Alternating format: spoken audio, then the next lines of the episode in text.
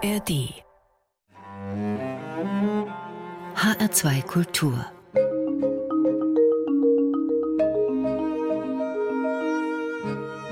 Doppelkopf Heute am Tisch mit Christian Brückner, Sprechlegende. Gastgeber ist Niklas Vogel. Hallo, Herr Brückner. Hallo, Herr Vogel. Ich freue mich, Sie zu hören. Ich freue mich, Sie zu hören. Ja, gut, dann ist okay. Wer das Kino liebt oder gerne Hörbücher hört, dem muss man Sie wahrscheinlich nach diesen wenigen Worten gar nicht mehr vorstellen. Sie haben eine der bekanntesten Stimmen des Landes, sind die feste Synchronstimme von Robert De Niro, haben auch zahlreiche weitere Schauspieler auf Deutsch synchronisiert, unter anderem Robert Redford, Harvey Keitel, Marlon Brando und viele mehr. Sie sind vor allem auch bekannt für ihre Literaturlesungen. Viele erschienen in ihrem eigenen Verlag Palando. Hm. Und sie haben auch in einer Reihe von Filmen vor der Kamera gestanden und im Theater auf der Bühne. Der Fokus lag bei Ihnen aber immer auf der Stimme. Was macht denn die Arbeit nur mit der Stimme für Sie so besonders? Als es ursprünglich losging, war das eigentlich ein Zufall und kein nicht das Bewusstsein, das sei jetzt das, was ich unbedingt machen wollte, sondern es begann mit stimmlicher Arbeit und es begann auch sehr bald mit Synchron. Und ich fand und finde nach wie vor beides außerordentlich attraktiv für mich und anziehend. Und ähm, so bin ich dabei geblieben. Also ich habe in meinem Leben sozusagen nur einen Beruf gehabt, dessen Dach, sagen wir mal, Schauspielerei heißt und die Betonung liegt auf der Stimme, wobei sich gerade jetzt so in diesen letzten Jahren das ein bisschen verändert hat, weil ich sehr viel mehr öffentlich auftrete mit Literaturlesungen und Literatur und Musik vor allem.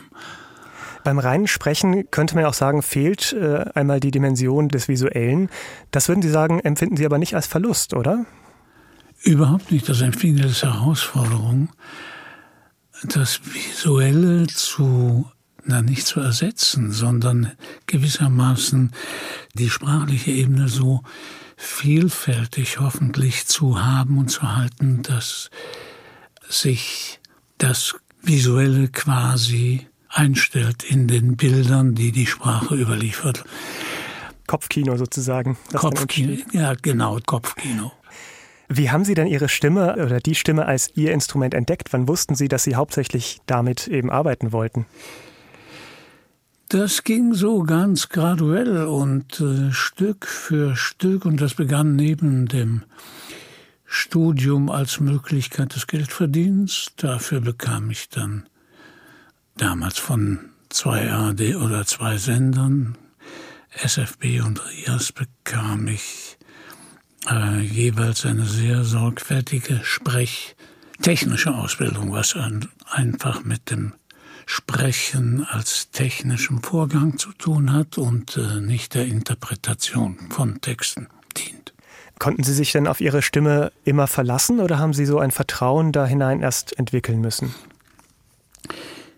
Nein, ich konnte mich nie auf meine Stimme verlassen, in dem Sinne, dass sie immer gleich blieb, ganz im Gegenteil. Aber ich hatte den Mut, sagen wir, der Stimme nach ihrer Tagesform sozusagen äh, drauf einzugehen und äh, entsprechend auch verschieden zu arbeiten. Also es klingt jetzt sehr kurios, ich weiß. Zum Beispiel, ich sage es mal ganz einfach, wie das war, in einem langen, langen, langen Stück Literatur fand der Tod eines Mannes statt und ich habe unendlich lange gelesen, also vor dem Mikro gesessen und in dem Maße, wie meine Stimme runterging und gewissermaßen zerbröselte, habe ich dann das einfach benutzt, um diesen Sterbeprozess auch äh, glaubhaft darzustellen. Das war sozusagen der Zufallszustand der Stimme, aber er kam mir gut zustatten. Also das ist so ein Beispiel. Sie haben ja lange Zeit äh, viele Filme synchronisiert. In letzter Zeit, glaube ich, ist es weniger geworden im Verhältnis. Was hat ja, denn ja. für Sie den Reiz vom Synchronisieren ausgemacht? bin an viele Dinge, die mit dem oder mit meinem Beruf zu tun haben, bin ich einigermaßen naiv rangekommen und rangegangen. Also ich bin lange Zeit als Kinogänger gewissermaßen im Synchronstudio aufgetreten und habe äh, mir das angeguckt, wie es läuft und habe dabei genossen, dass da ein schöner Film lief, den ich mir so begucken konnte bei der Gelegenheit. Man ist ja wahrscheinlich als Schauspieler da doch wesentlich eingeengter und festgelegter, einfach durch die Performance des Schauspielers, den man nachspielt sozusagen. Wie viel Freiheit konnten Sie sich da auch nehmen, da eigenes hineinzugeben? Ich glaube, der persönliche Anteil, der wird immer bleiben und wird immer erkennbar bleiben, egal jetzt bei wem und egal wie gut oder weniger gut das gemacht ist. Trotzdem stimmt es natürlich, dass der vorgegebene Take, das heißt das Bild, das ja sozusagen sprachlich erfüllt werden muss, mich zwingt, gewisse Grenzen einzuhalten oder gewisse Dinge zu beachten, die nicht mehr ganz und gar meinem meiner Fantasie, meiner sprachlichen Fantasie anheimgegeben sind, sondern die ich einfach äh, einhalten muss. Das ist klar.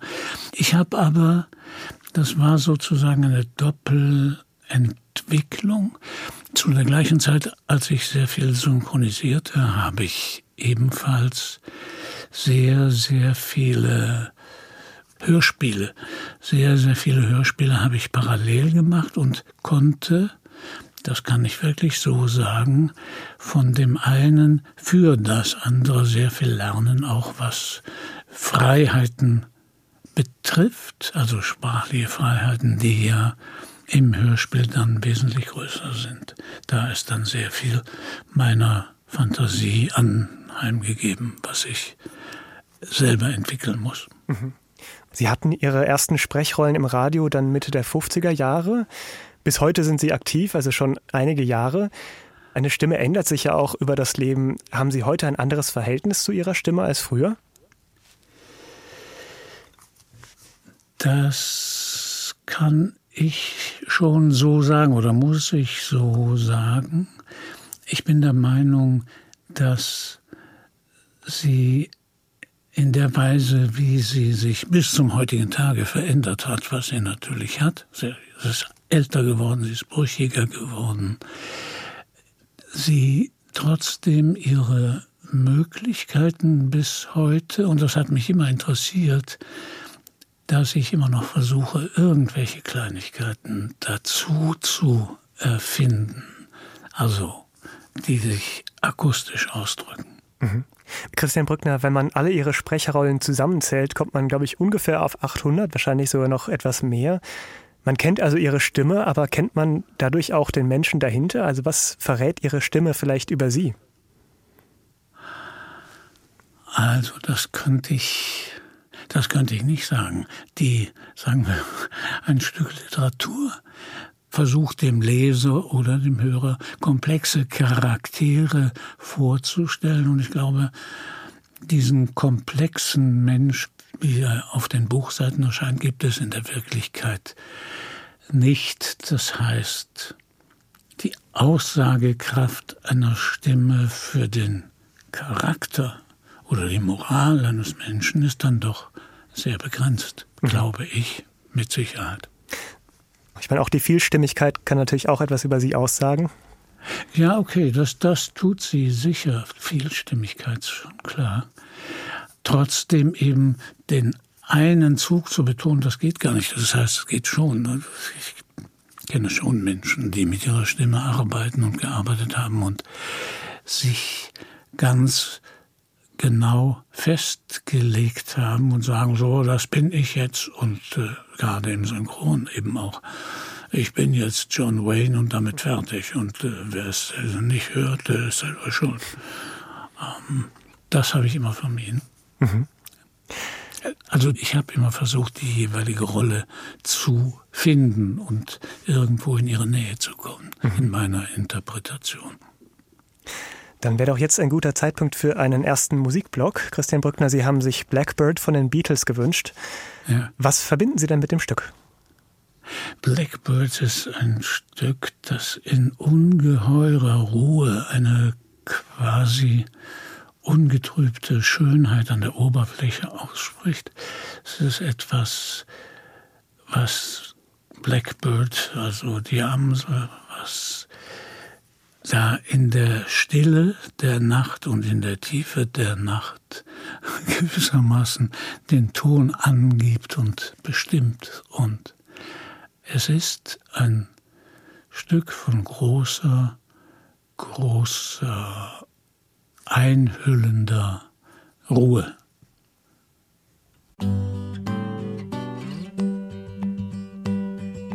Blackbird singing in the dead of night. Take these broken wings and learn to fly all your life. You were only waiting for this moment to arise.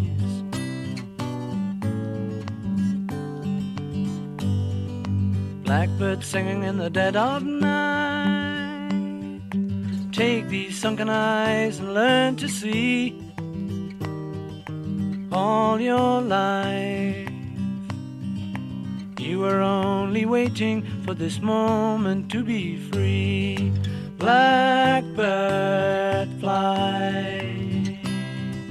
Blackbird fly into the light of a dark black night.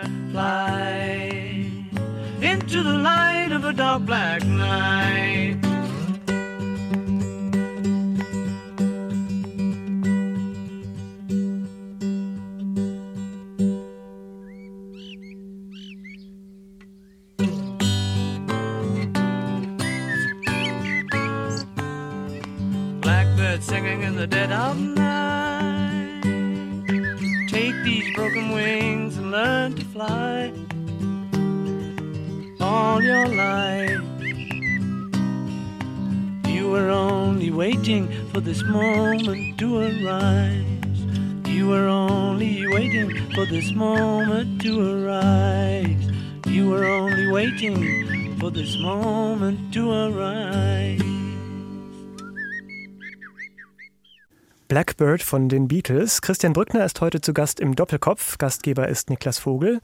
Den HR2 Doppelkopf Gespräche mit Menschen, die etwas zu sagen haben, gibt es übrigens täglich Montag bis Freitag in HR2 Kultur und in der App der ARD Audiothek. Herr Brückner, wir haben schon angefangen, über Ihre Arbeit als Sprecher zu sprechen. Jetzt würde ich gerne noch mal ein paar Schritte zurückgehen. Sie sind 1943 in Schlesien geboren, aufgewachsen dann aber in Köln. Ich nehme an, die ersten Erinnerungen stammen dann auch eher aus der Zeit dort. Was war das denn ja. für eine Zeit so kurz nach dem Krieg? Wie haben Sie das wahrgenommen? Ich hab's, ich war ja wirklich sehr jung, also ich kam, glaube ich, mit zwei nach Köln im Kinderwagen, also gewissermaßen als äh, sogenannter Flüchtling oder wie man auf Kölsch sagt, als Immi, also Immigrant. Mhm. Und ganz klar und einfach war alles das, was ich davor fand an Verhältnissen, also die kaputte Stadt, die kaputten Brücken, über die ich fahren musste, das war alles ganz selbstverständlich. Ich habe so wie andere Kinder auch, oder viele jedenfalls, in den Trümmern gespielt mit allen Gefahren, die da auch waren, die noch scharfe und zwischen den Trümmerresten liegende Munition, wunderbare Funde von Tassen, Töpfen und so weiter, Dinge, die man gebrauchen konnte als nicht begüterter Einwanderer und es war geradezu ein Suchspiel, also ein richtiges Spiel.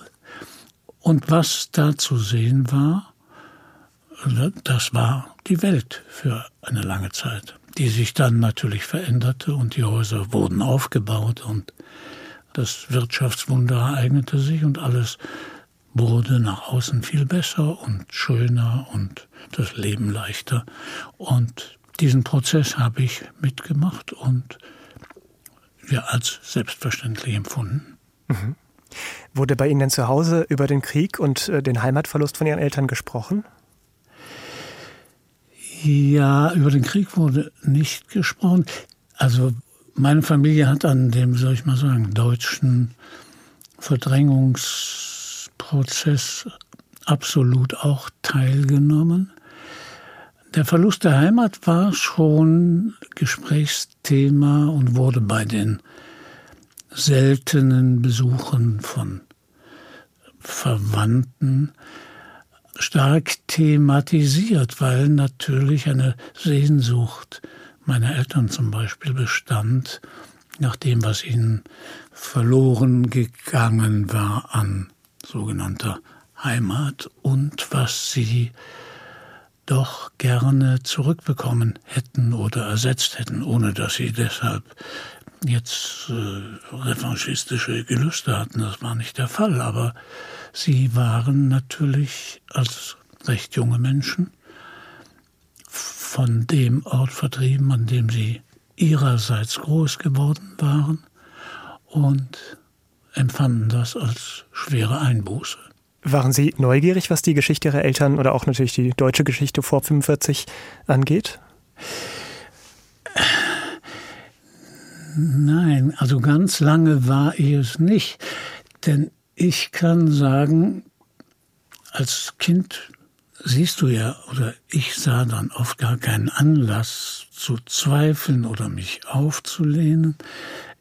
Als ich langsam, langsam heranwuchs, war es nicht viel anders. Ich machte mir ein erstes Weltbild zurecht und das sah so aus, der Krieg ist zu Ende, der Krieg ist irgendwo weit weg und kann uns und auch mich nicht mehr erreichen und schon gar nicht erschüttern.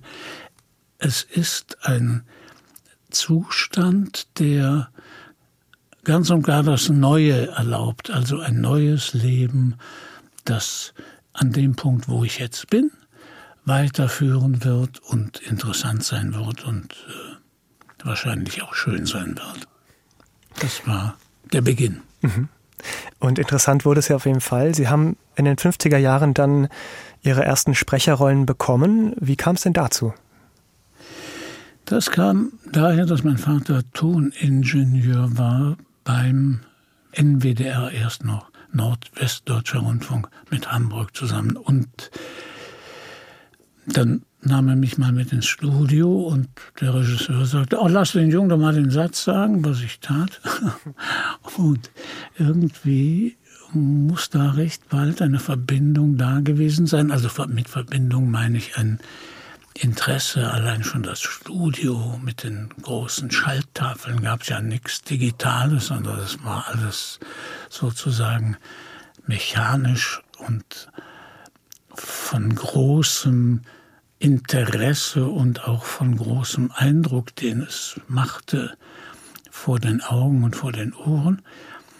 Und ganz, ganz langsam bekam ich dann die ein oder andere Rolle, wobei meine Eltern sehr, beide, sehr vorsichtig waren und das nicht unterstützten, sondern im Gegenteil, als ich irgendwann sagte, ich gehe von der Schule ab, das ist so gar nicht interessant, so viel schöner, da zu arbeiten, wie ich es jetzt mache.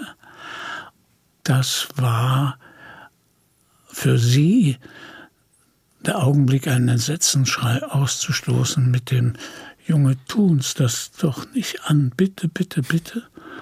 Und naja, jetzt 50, 60, 70 Jahre später weiß man ja, dass ich mich daran nicht gehalten habe. Diesen Wunsch konnte ich meinen Eltern nicht erfüllen. Aber die hätten sich gewünscht, dass sie lieber was Ordentliches machen, oder? Was Ordentliches machen, natürlich. Was, nämlich ganz klar das Abitur und nach dem Abitur dann, tja, was studiert man dann? Dann wird man Arzt oder dann wird man Jurist oder irgendetwas mit grundsolidem Boden. Aber für den hatte ich kein so großes Interesse. Sie sind ja dann zum Studium nach Berlin gegangen. Warum gerade Berlin? Berlin war damals, es gab in unserer Familie wenige Grundsätze, an denen festgehalten wurde. Mein Vater hatte mir beigebracht, aus nicht weit zurückliegenden eigenen Erfahrungen, schieß niemals auf einen anderen Menschen, mach das nicht. Und das war in mir ganz tief verwurzelt. Ich war überzeugt. Heute könnte ich das nicht mehr eindeutig sagen. Damals war ich überzeugt, ich werde nie auf einen anderen Menschen schießen, um Gottes Willen. Das kommt nicht in Frage. So, dass ich versucht habe, mich der Einberufung zu entziehen und es gab die Möglichkeit, nach Berlin zu gehen, das ja einen eigenen politischen Status hatte und auch einen eigenen Pass oder Ausweis. Wenn einem das gelang, da unterzukommen, dann war man der Möglichkeit enthoben, dienen zu müssen. Und das habe ich versucht. War Ihr Vater denn Soldat gewesen im Krieg oder woher kam die Erfahrung, von der Sie sprachen? Ja, er war Soldat, hatte aber seinerseits seinem Vater gesagt, also wenn ich hier jetzt an die Front muss, dann, oder er war wirklich nicht an der Front, dann bringe ich mich um, das überlebe ich nicht, hat er wohl ultimativ gesagt.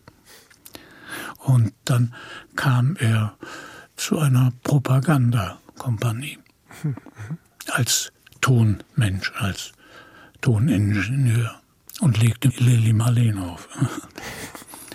Sie haben ja dann in Berlin Theaterwissenschaft, Germanistik und Publizistik studiert, wenn ich das ja. richtig gelesen habe. Nebenbei noch eine Schauspielausbildung gemacht.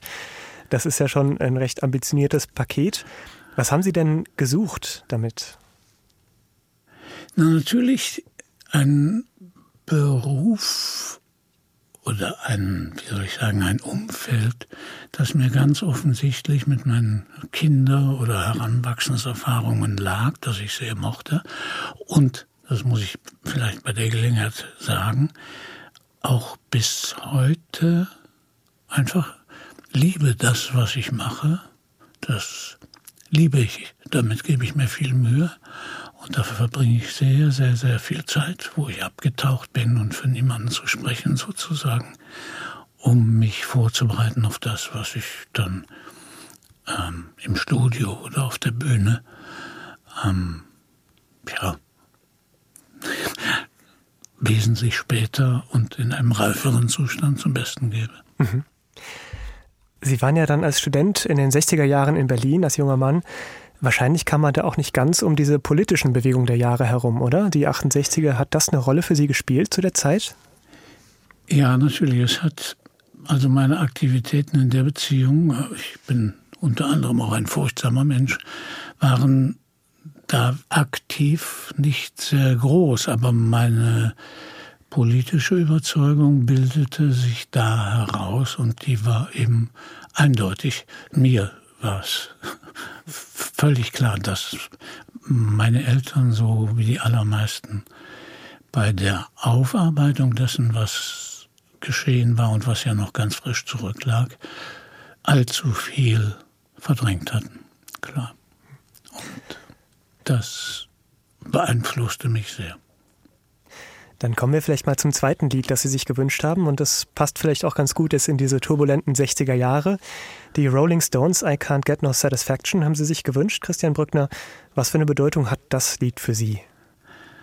Da ist ganz viel Aufbruch drin, da ist ganz viel, ja klar, Revolte drin, da ist ganz viel Empörung drin und die Stones und die Beatles waren ja, wie soll ich mal sagen, die äußersten Antipoden, die man sich vorstellen kann. Ich mochte die Beatles auch, nicht umsonst habe ich Blackbird ausgewählt, aber die Stones schienen mir den Zeitgeist oder den Geist der Jugend viel eindeutiger zu verkörpern und waren mir letzten Endes von der Haltung her sympathischer. Die Beatles trällerten manchmal so ein bisschen vor sich hin, fand ich damals. Und die Stones, die gingen auf die Barrikaden halt. Und das war etwas, was mir gefiel.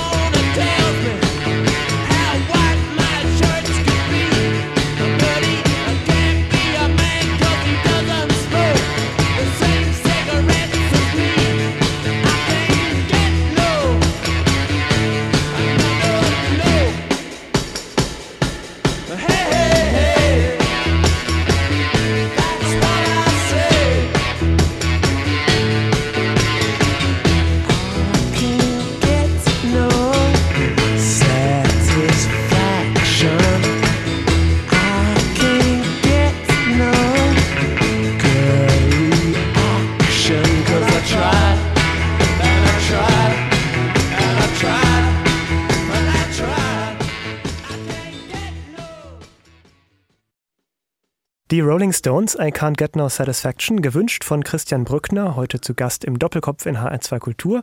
Gastgeber ist Niklas Vogel.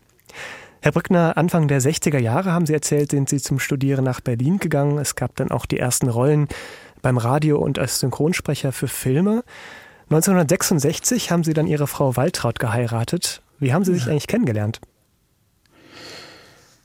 Kennengelernt durch Ihren Bruder und durch Schule. Es gab keine Koedukation jetzt mit äh, Männlein, Weiblein, sondern das war noch streng getrennt. Alles sehr seltsame Zustände vom heutigen Blickwinkel aus.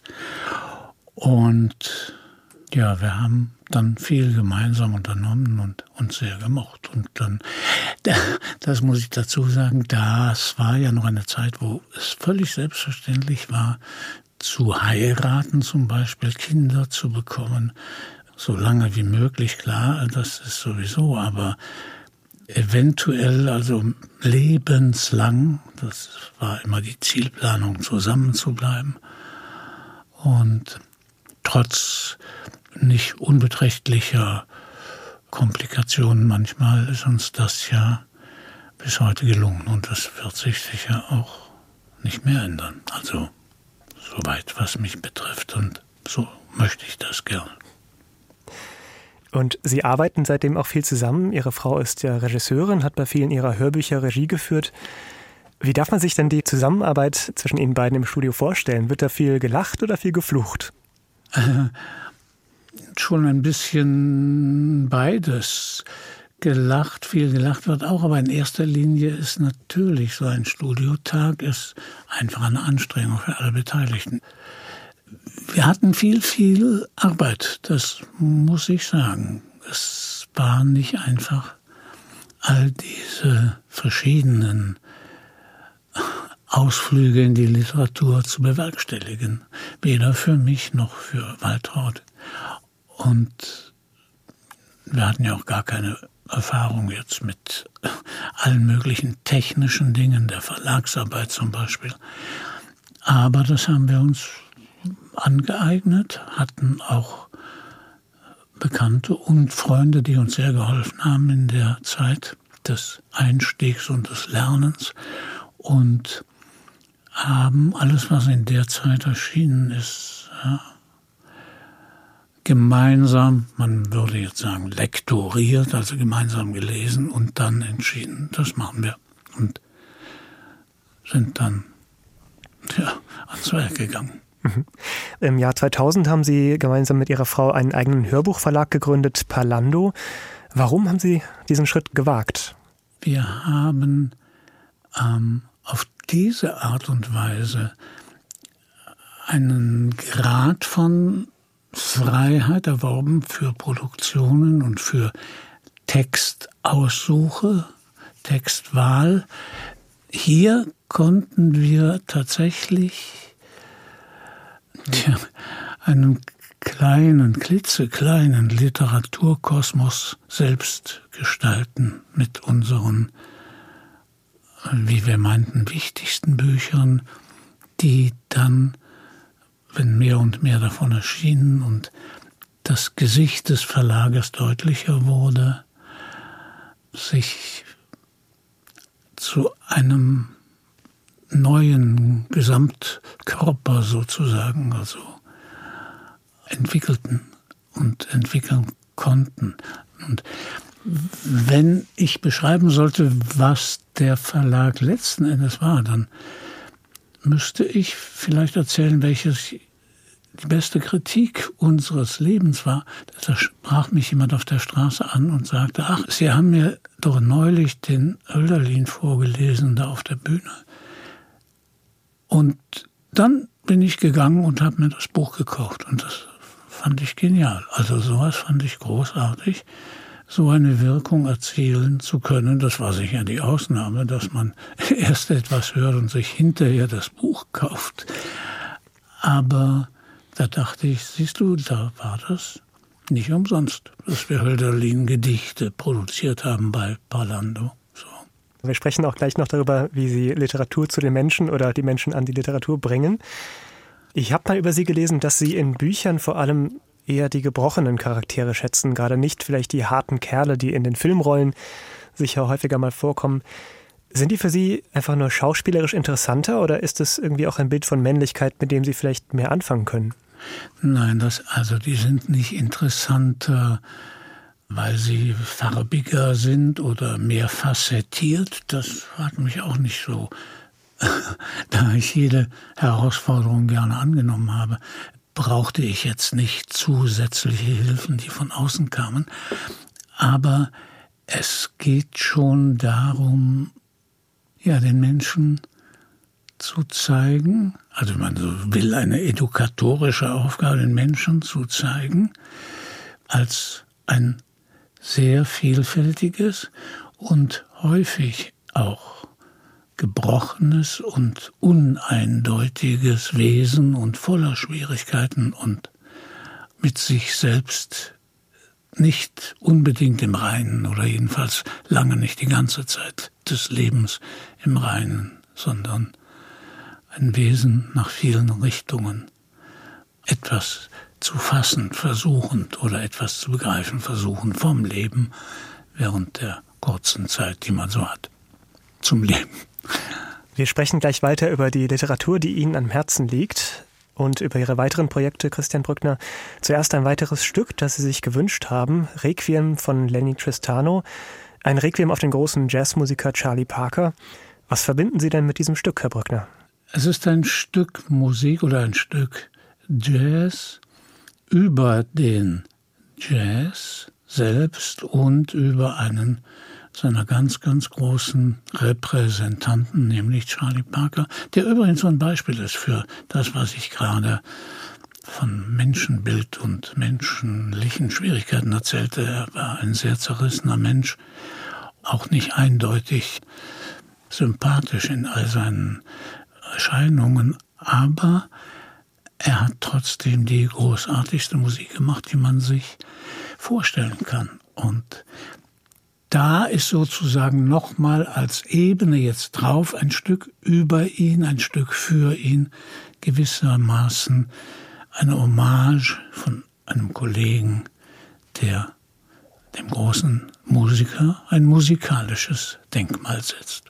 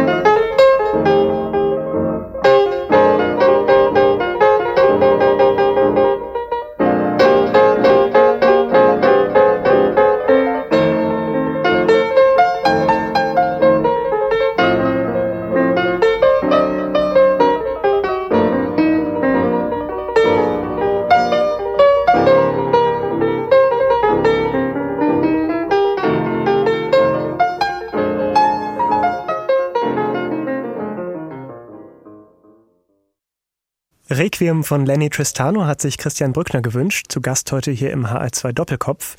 Wir kommen gleich noch mal zur Musik und zum Jazz, aber wir bleiben vielleicht noch mal kurz bei der Literatur, Herr Brückner. Wenn man in Ihr Verlagsprogramm schaut, finden sich da sehr viele amerikanische Autoren, Hemingway, natürlich Melville, die Beatpoeten. Sie haben schon ein Fable für amerikanische Literatur, oder? Ja, das hat, glaube ich, zwei Wurzeln. Das eine ist sicher der Einfluss der amerikanischen Kultur eben nach Kriegsende und während meines Aufwachsens waren ja doch große kulturelle Einflüsse, die aus Amerika hier rüberkamen zu uns. Und es hat damit zu tun, dass für mich Amerika immer eine Rolle gespielt hat und bis zum heutigen Tage spielt, trotz der schrecklichen Fehler, die es gemacht hat und sicher weitermachen wird. Und das Wesentliche, und das ist trotz aller, aller, was weiß ich, Trump und sonstigen Geschichten, immer noch nicht endgültig zerbrochen, und ich hoffe, das passiert auch nicht,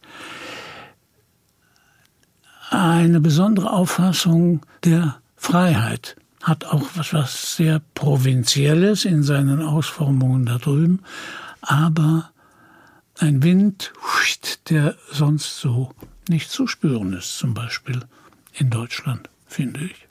Da muss man einen Titel wahrscheinlich nochmal besonders hervorheben, Moby Dick von Herman Melville, der Sie, glaube ich, seit langem begleitet. Was fasziniert ja. Sie immer noch an diesem Buch, Christian Brückner? Jetzt kommen wir schon langsam dazu, die Sendung zusammenzufassen und bei den, mit den Begriffen rumzuspielen. Natürlich ist es wieder dasselbe. Es geht um Freiheit. Es geht um die Frage, was ist der Mensch? Wie fächert er sich auf? In welche Abgründe kann er gehen oder muss er gehen oft? Und wie vielfältig ist er als Wesen auf diesem Globus. Und das erzählt die lange, lange Geschichte von Moby Dick, beziehungsweise von Kapitän Ahab, der so fürchterlich verletzt worden ist von seinem Widersacher, dem weißen Wal, dass seine Rachegelüste unendlich sind und er alles mit sich reißt und sozusagen als selbstzerstörter Mensch wiederum andere zerstört, Menschen und Tiere, und ein Monstrum ist und trotzdem eindeutig auch durch die Dichtung von Herman Melville unser Mitleid erregt und damit unser Interesse und wir bleiben bei der Geschichte und finden sie nicht nur spannend, sondern auch bewegend, sehr bewegend. Und das geschieht eben oft, diese grenzenlose Freiheit auf der einen Seite und eine unglaubliche ja, Verletztheit, eine unglaubliche Gewalttätigkeit und ja, Brutalität. Sehr, sehr brutal ist sicher die eine Seite des USA Charakters grundsätzlich geblieben bis zum heutigen Tage. Aber wir gucken irgendwie dahinter und verstehen etwas von der Vielfalt des Menschen im Guten und im Bösen. Und da sind wir auch wieder bei der Vielstimmigkeit, über die wir vorhin schon gesprochen hatten bei Ihnen. Es ja, ist ja auch ja. ein wahnsinnig vielstimmiges Buch, sowohl in den Erzählformen als auch im Personal, was auftritt. Ja. Ähm, welche der Stimmen ist denn vielleicht am ehesten Christian Brückner? Wo finden Sie sich da wieder? Naja, es gibt ja gewissermaßen den autorialen Erzähler, nämlich Ishmael, der in dem ganzen Mord und Totschlagchaos übrig geblieben ist, ist da immer noch eine Stimme, die sich erhält und herausgebildet hat, um die ganze Geschichte zu erzählen und sie auch gewissermaßen ich muss schon sagen, abzumildern insgesamt, dass wir nicht völlig unversöhnt zurückgelassen werden und entsetzt über alles das, was passiert ist, sondern da ist der moderate Teilnehmende an der ganzen Geschichte, Ismail, Ismail, aber der, ich sag mal, das ist zu viel gesagt, aber der, der sanfte ist, der darum in der Lage bleibt, den Kopf über Wasser zu halten im wörtlichen Sinne. Sie treten ja mit dem Stoff von Moby Dick auch live auf, in einer gekürzten Fassung und dann zusammen mit einem Schlagzeugensemble. Also Sie versuchen, den Stoff auch in neuen Formen an die Menschen zu bekommen. Das war aber auch nicht das erste oder einzige musikalische Crossover sozusagen. Sie haben unter anderem Teile der Autobiografie von Miles Davis zusammen mit einer Jazzband vorgetragen, auch Texte von Charles Bukowski mit einer Band um ihren Sohn Kai Brückner. Was hat denn für Sie mhm. Sprechen mit Musik zu tun? Ganz, ganz viel. Das sind allerengste Nachbarn und Verwandte Sprache und Musik. Man kann sie gar nicht auseinander tun. Und da, wo es diese Kongruenz gibt, kann sie für beides, für die Sprache wie für die Musik, etwas Neues hinzutun, dem gesamten Kunstgebilde, etwas Neues herausbringen, etwas Neues erschaffen und zu einer großen Gemeinsamkeit zusammenführen. Hm. Klingt ein bisschen, hm, ich weiß nicht, aber so ist es. Damit kommen wir auch ans Ende von diesem Doppelkopf mit Christian Brückner mit einem letzten Stück, das Sie sich gewünscht haben. Und das führt uns zu einem weiteren wichtigen Inhalt Ihres Lebens, Ihrer Familie. Ich sag mal, so als Familie, glaube ich, sind wir gar nicht so schlecht. Das heißt nicht, wir haben keine Schwierigkeiten, wir haben garantiert eine ganze Menge Schwierigkeiten, aber die haben wir bisher alle überwinden können und ich hoffe sehr, das wäre sozusagen der Wunsch für uns, mein Wunsch für uns, dass es so bleibt. Und sie haben sich ein Stück von einem ihrer beiden Söhne gewünscht, von Kai Brückner, der Jazzgitarrist ist. West Ray Gospel heißt das Stück mit seiner Band Yaku Tribe. Und zwar aus einem besonderen Anlass. Er fährt gerade um die Welt, ganz Mutterseelen allein, auf einem kleinen Bötchen und wir nehmen natürlich ständig an dieser Reise teil, soweit wir das können, mit GPS und sonstigen Verbindungen. Und wir sind alle, sagen wir mal, sehr besorgt wegen dieses gewaltigen Unternehmens, was er allein durchführt. Wie gesagt, auf einem winzigen Boot, auf einer Nussschale. Und er erfüllt sich damit, man kann gar nicht sagen, den Wunsch seines Lebens, das nebenbei auch, aber es ist einfach, er muss es machen, er will es machen. Es ist äh, gewissermaßen ein Kapitän Ahabscher äh, Impetus, ich will das schaffen, gemacht haben, um zufrieden am Ende meines Lebens. So. Hm. Ja. Schluss. Ich bedanke mich ganz, ganz herzlich bei Christian Brückner, der heute zu Gast im Doppelkopf in HR2 Kultur war. Als Gastgeber verabschiedet sich Niklas Vogel und wir schicken einen Lichtstrahl über das Meer mit West Ray Gospel von Yaku Tribe mit Kai Brückner.